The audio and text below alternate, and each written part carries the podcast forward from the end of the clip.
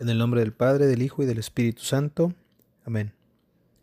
Muchas gracias, Padre bueno, por el amor eterno que nos tienes a cada uno de nosotros. Gracias por, por la venida de Jesús, porque Él constantemente nos busca y nos lleva a, a dar con su amor. Regálanos la gracia que hoy podamos escucharle, que hoy podamos eh, recibir esos regalos que nos tiene preparados para hoy. Lectura del Santo Evangelio según San Lucas. Jesús reunió a los doce y les dio autoridad para expulsar todos los malos espíritus y para poder curar enfermedades. Después los envió a anunciar el reino de Dios y devolver la salud a las personas. Les dijo, no lleven nada para el camino, ni bolsa colgada del bastón, ni pan, ni plata, ni siquiera vestido de repuesto. Cuando los reciban en una casa, quédense en ella hasta que se vayan de ese lugar.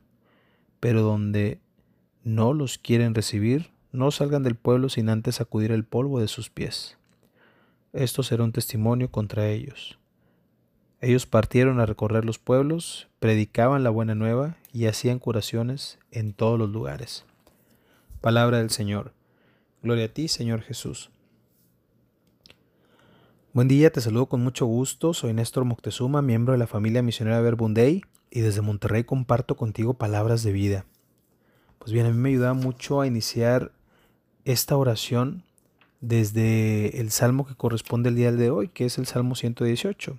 Y dice, Condúceme, Señor, por tu camino, apártame de los caminos falsos y dame la gracia de hacer y de cumplir tu voluntad. Para mí valen más tus enseñanzas que miles de monedas de oro y plata. Entrar en oración a través de este Salmo 118 fue como reforzar, o más bien dicho, refrescar mi aliento con una pastilla de menta, así como se siente cuando, cuando te estás, este, cuando tienes una pastilla de menta en la boca, así como sientes esa sensación, este salmo vino a ser con esto, con mi alma, con mi espíritu, con mi, con mi ser.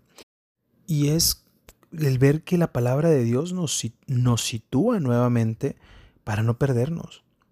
Cuando caemos en las preocupaciones propias del día y les damos fuerza queriéndolas enfrentar por nuestra propia cuenta, nos condenamos a la lucha donde permaneceremos en el pasado o en el futuro, restando la importancia a nuestro presente.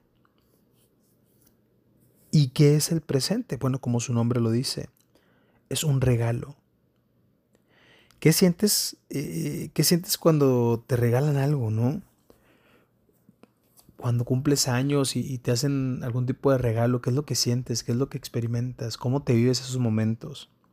¿Cuándo fue la última vez que sentiste eso? ¿Cuando eras niño? ¿Cuando eras joven? ¿Hace poco? ¿Cómo te sientes cuando recibes ese, ese tipo de, de regalos, no? Ahora, la pregunta es, ¿qué estás haciendo con el mayor regalo que has recibido? Mi sobrino hace poco cumplió años, de hecho el día de ayer cumplió años, y entre los regalos eh, que recibía al abrir sus regalos, pues él ponía atención en el regalo que más le gustaba, que más le llamaba la atención. Tú cuando has recibido regalos, ¿qué haces con ellos?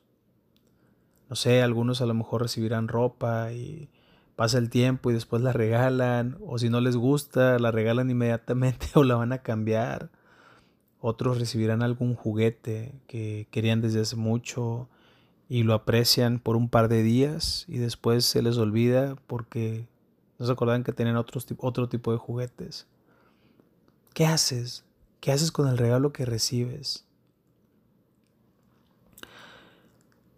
En Lucas 9, del versículo 1 al 6, que es el Evangelio de hoy, ahí me ayudaba a ver esta, esta cita o, este Evangelio como Jesús haciéndonos tres, tres regalos.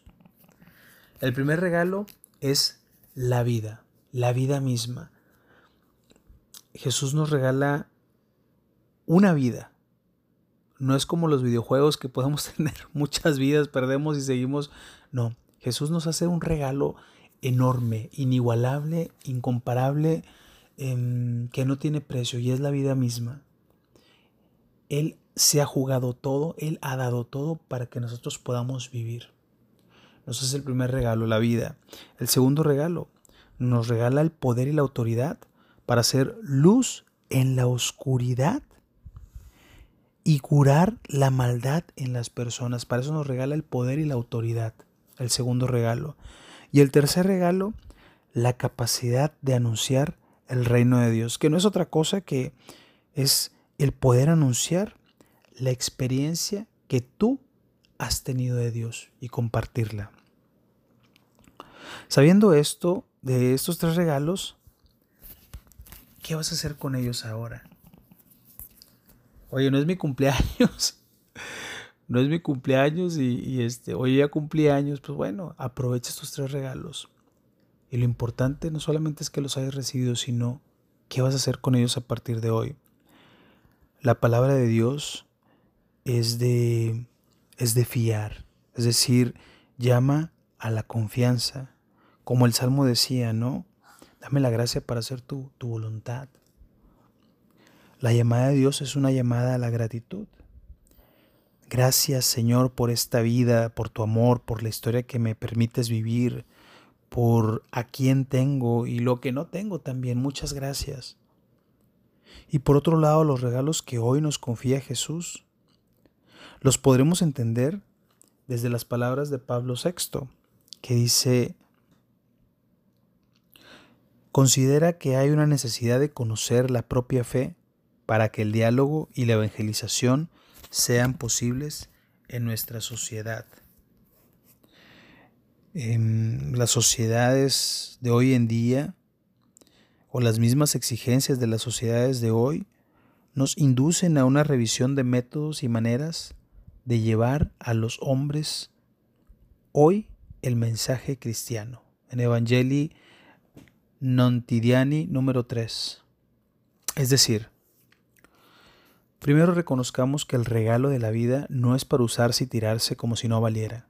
Es el conocimiento y la certeza de la propia fe que nos ayuda a darle el justo valor desde la mirada de Jesús y el uso más adecuado al escucharle y cumplir con su voluntad. Pregúntale, Señor, ¿cómo puedo hoy honrar este gran regalo que me has dado. El regalo del poder y la autoridad cobran sentido cuando abrimos los ojos a las realidades que vivimos en la actualidad, cuando escuchamos las necesidades de nuestros hermanos que sufren, que se han dado por vencido, que ya no quieren creer. Cuando somos sensibles a esas voces, despierta la hoguera que habita en nosotros con la fuerza del Espíritu Santo que sabe que puede y quiere curar el mal y extirpar de una vez por todas el tumor maligno que crece con rapidez en la humanidad. Y el regalo de anunciar, de decir, de dar noticias buenas o simplemente de avisar lo que se ha vivido y compartir de dónde proviene ese cambio en mi vida, es simple y sencillamente el resultado de avivar la fe de disfrutar la vida, de vivirla, de reconocer el poder que todos llevamos en nuestro interior y que solo hace falta plasmarlo con nuestra voz. Por más ordinaria o, sin chiste, como dicen, eh, sin algo especial que creas que es tu vida, te invito a que te detengas en este momento y le preguntes a Jesús, ¿en qué momentos has estado presente en la historia de mi vida. Y déjate sorprender al escucharle lo que hoy te quiere decir. Condúceme, Señor, por tu camino, apártame de los caminos falsos y dame la gracia de cumplir tu voluntad.